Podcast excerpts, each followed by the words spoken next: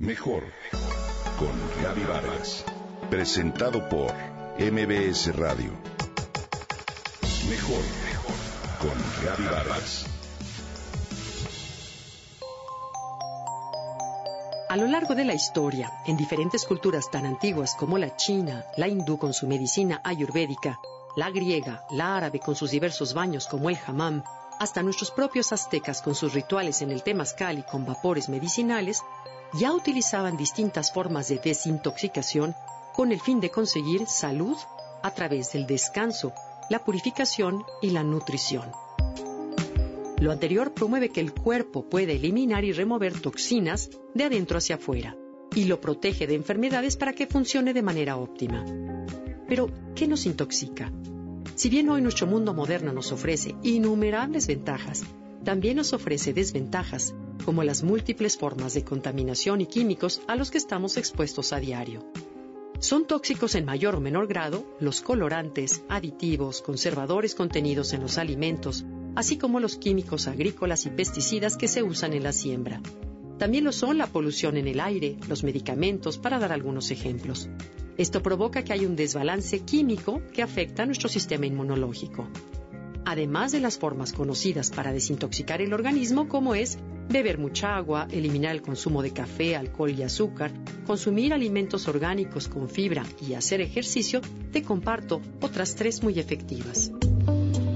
Ingiere solo jugos durante un día.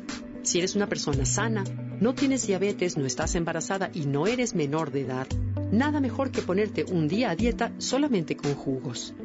Cuando tomas un jugo lleno de nutrientes y enzimas vivas, los antojos desaparecen por completo, incluso te sientes satisfecho como si hubieras ingerido una comida completa y el hambre se quita.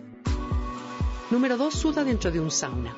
Existen dos tipos de sauna, el tradicional finlandés que consiste en un cuarto de madera con piedras calientes al interior y uno más moderno que emplea calor por rayos infrarrojos.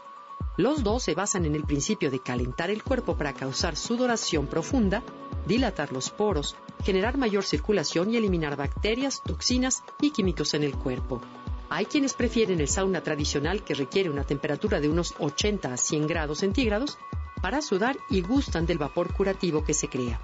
Y quienes optan por el de rayos infrarrojos que con llegar solo a los 40 o 55 grados es suficiente para sudar porque el calor es más penetrante.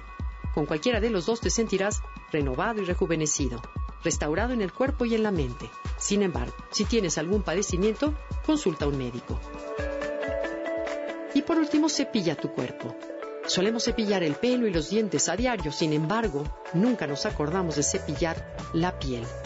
Esto, realizado con un cepillo de cuerdas suaves y naturales, no solo estimula la circulación, sino elimina células muertas que impiden la eliminación de toxinas y la penetración de cremas hidratantes a la piel que apliques.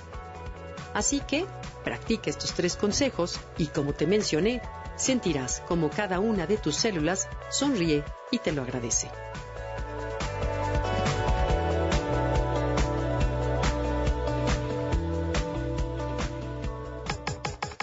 Comenta y comparte a través de Twitter.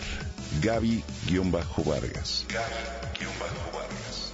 Mejor con Gaby Vargas. Presentado por MBS Radio.